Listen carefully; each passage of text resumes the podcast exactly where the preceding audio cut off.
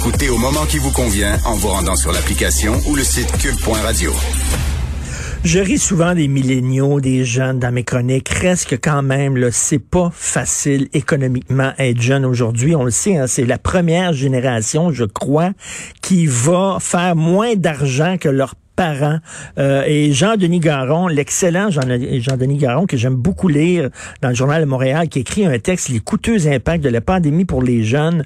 Euh, écoutez, là, taux de chômage anormalement élevé, baisse durable et persistante des revenus, richesse nette diminuée, plus d'endettement, moins d'accès à la propriété, ils habitent plus longtemps chez leurs parents.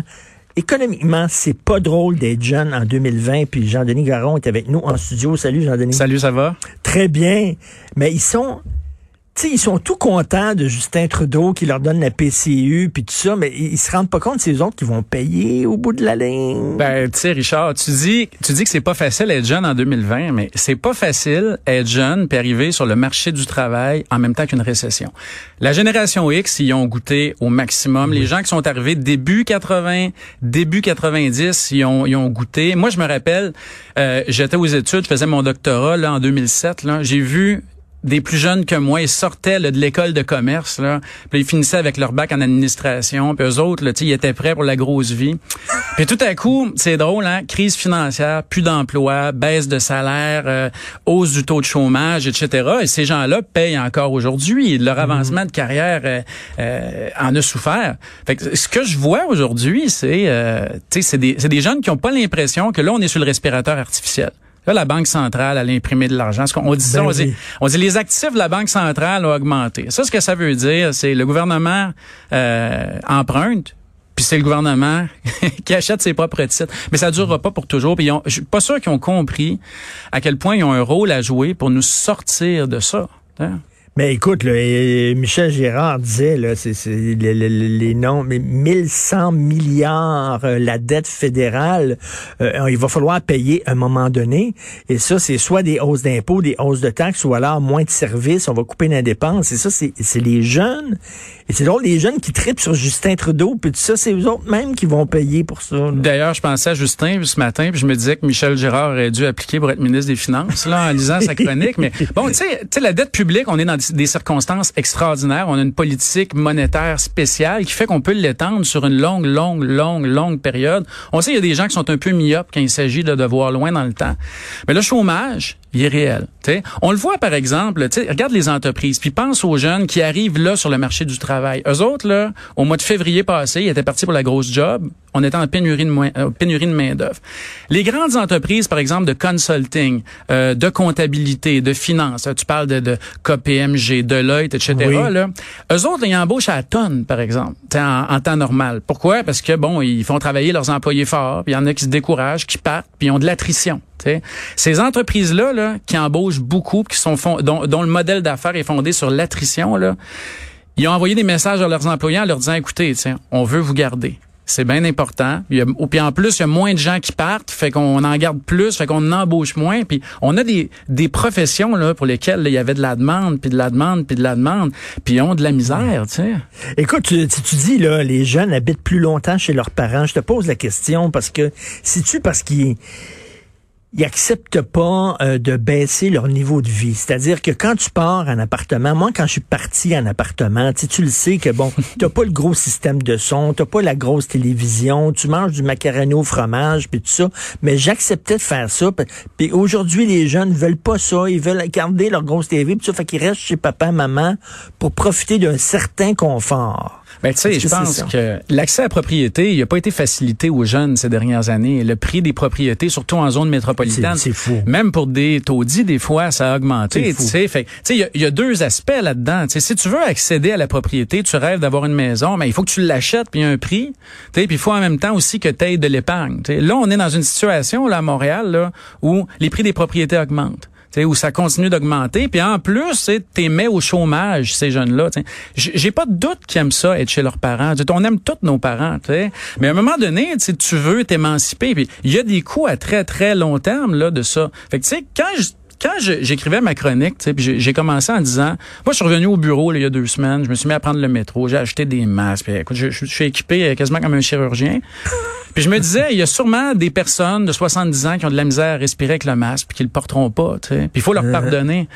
Puis j'arrive dans le métro, j'ai des photos de ça, je prenais des photos là. C'est des jeunes de gens de 70 ans là, ils sont 7 8 avec deux jeunes de 23 qui ont pas de masque dans, tu sais, puis puis ce que je me disais, c'est le message est donc bien mal passé. sais. Vous leur on dit à ces jeunes-là, ah by the way, le virus c'est pas grave pour vous. Ouais, mais quand t'es jeune, tu te sens invulnérable, tu le sais là. sais. Ben, il faut le passer le message. On leur dit, protégez grand-papa puis protégez grand-maman. Mais protégez vos jobs. Hey, on a fermé les écoles, Richard. Qu'est-ce qui fait que, que, que les pays du G8 puis du G20 sont devenus riches? L'éducation. On n'est pas capable d'ouvrir les écoles. Vous avez pas compris. Moi, je rentre à la rentrée universitaire. On verra pas nos étudiants. Y a-tu quelque chose de plus fondamental que ça pour notre richesse collective puis pour vos pour vos jobs. Mais tu sais, tu disais la, la génération X et j'en fais partie. Lorsque j'étais en âge de travailler, moi je voulais travailler dans les médias. Les médias n'embauchaient pas. Ok, la presse n'embauchait pas, le journal de Montréal n'embauchait pas, tout ça. Ce, que fait ma génération, ils ont créé leur job. On a créé le journal Voir. Mm. Puis pour avoir un journal dans lequel écrire, on a créé Musique Plus qui embauchait des jeunes. Il a fallu créer nos propres entreprises pour se faire des jobs. Est-ce que ça va être justement une génération qui va être obligée d'être leurs propres entrepreneurs? Ben, tu sais, c'est sûr que l'adversité, ça crée de la débrouillardise, là. Ça, ça, y a pas de doute. Mais tu sais, on, on peut pas aller jusqu'à dire que c'est bien de se donner une grosse claque économique pour apprendre à une coupe de monde à, se fonder une entreprise. C'est, c'est clair que quand tu as de l'adversité, il y a des gens plus débrouillards qui, qui, en sortent mieux, mais, mais c'est pas, c'est pas un, projet de société. Est-ce que tu penses qu'on le vend en face encore plus que ma génération à moi quand j'avais 20 ans? Je pense que ben, ça va dépendre. Hein. Tu sais, ben, il y a les questions environnementales, il y a la dette publique, etc. Mais tu sais, il, hérite aussi de beaucoup de capital, d'infrastructures publiques, d'universités, d'écoles. Il y a un héritage à ça. Mais là, ils ont leur rôle à jouer. La récession, elle va-tu durer six mois? un an, deux ans, trois ans? Puis tu sais, en passant, là, là, les gens se disent, ah ouais, il exagère, c'est que je porte pas mon masque, ça changera pas grand-chose. Hein. On est le Canada voisin des États-Unis. Et ce pays-là a des problèmes à faire appliquer les règles sanitaires. Quand on va vouloir se rouvrir, là, rouvrir notre économie avec les pays où ça ira mieux, les pays européens, certains pays asiatiques où ça va mieux, on va se ramasser dans toute une situation. Pourquoi? Parce que il va falloir expliquer aux Américains, notre principal partenaire, pourquoi eux, euh, on les laisse de côté. Ça coûte cher quand tout le monde se conforme pas. T'sais, là, euh, c'est les gens qui refusent de porter le masque, les jeunes, c'est un peu comme du monde qui se disent, moi j'aime pas ça, les règles, je trouve que ça viole ma liberté de choix. Si je veux, si je veux aller en sens inverse dans le one way, je vais le prendre le one way, tu. Puis si les autres là, ils pensent qu'ils vont se faire blesser, ils se tasseront. Mais on dirait que le gars, il réalise pas que c'est lui qui va faire le face à face. C'est quasiment aussi ridicule que ça. On se fixe des règles de base. Et que si la pandémie dure plus longtemps parce qu'il y a des gens qui sont négligents, euh, les premières victimes de ça vont être les jeunes. Ben, eux autres, ils vont être encore là dans 50 ans. Leur grand-mère, tu sais, euh, à moins de manger beaucoup de vitamines, elle sera pas là dans 50 ans. Eux autres vont être là. Nous, on va être là. C'est notre responsabilité. Avec quel genre d'économie? Écoute, est-ce que c'est vrai que c'est la première génération? Parce que, tu sais, c'est ça qu'on veut. On veut toujours que nos enfants vivent euh, plus riches que nous autres, euh, qu'ils aient des meilleures conditions de travail que nous autres. On répète toujours que cette génération-là est la première génération qui va réussir financièrement moins que leurs parents. C'est vrai, ça? Ben, c'est vrai dans les pays développés. Tu sais, tu sais que c'est dernières 25 années, on a sorti des centaines de millions de personnes de la pauvreté. C'est peut-être pas vrai pour certaines régions de la Chine, mais pour nous, là, qui faisons face à plus de concurrence que jamais, oui, c'est vrai. Oui, il faut faire attention à ça. Oui, il faut assurer de la croissance. Oui, il faut ouvrir les écoles. Puis oui, il faut se mettre un masque d'en face. Mais il faut qu'ils allument ces jeunes-là aussi. Là. il faut qu'ils s'intéressent à l'économie, par exemple, euh, comment comment ça fonctionne l'économie, puis tout ça. Là. Ils vivent comme dans un, euh, les petits lapins que je, dont, je parle tout le temps, dans un petit nuage rose. Là. Il va falloir à un moment donné euh, qu'ils regardent la réalité en face. Tu sais, Richard, moi, là, j'enseigne à chaque session à des centaines de personnes entre 19 et 25 ans. À l'UCAM à l'UQAM, à l'ESG, puis du monde brillant qui ont des belles carrières. Puis quand on leur explique que c'est dans leur intérêt de faire quelque chose, ils comprennent. Ils font pas leurs études pour leur grand-mère, puis ils s'achètent pas des iPhones pour leur grand-mère. Pourquoi ils mettraient un masque pour leur grand-mère? faut leur expliquer. Les gens sont sensibles euh, aux arguments qui font appel à leur propre intérêt.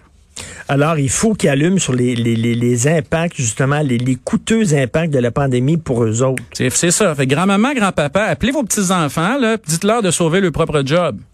Parce que c'est effectivement, si tu mets pas de masque, le virus va se propager. Si le virus se propage, la pandémie va durer plus longtemps.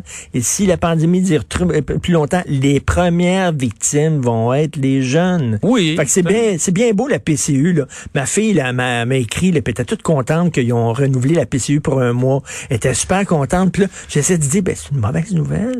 Ça veut dire que l'économie va pas bien, ça là. là. C'est une mauvaise nouvelle que la PCU est là encore pour un mois. Mais c'était comme une super bonne nouvelle. Quand tu regardes vers, si tu regardes vers l'avant, le plus loin que tu vois, c'est 30 jours, tu as besoin de lunettes. Tu un problème. quand tu prépares ta carrière, tu prépares ta vie de futur, ta vie de famille, ton accès à la propriété, euh, la trajectoire future de ta richesse, puis ce que tu veux, c'est un chèque sur 30 jours. Il y a quelque chose que tu n'as pas compris. Puis il y a un échec aussi. On a échoué à expliquer un certain nombre de choses. C'est notre responsabilité à nous aussi. En tout cas, ils sont chanceux de t'avoir comme prof. Ça va être le fun de t'avoir comme prof. T'es enthousiaste, t'es stimulant. Moi, j'adore te lire. Jean-Denis Garon, je pense que c'est la première fois qu'on se voit. Euh, on se voyait à LCN matin il y a un certain temps. Ben oui. Quand j'étais jeune. Ben, il faut refaire ça. Il faut que tu viennes plus souvent. Merci. Jean-Denis Garon, son texte s'intitule Les coûteux impacts de la pandémie pour les jeunes. Salut.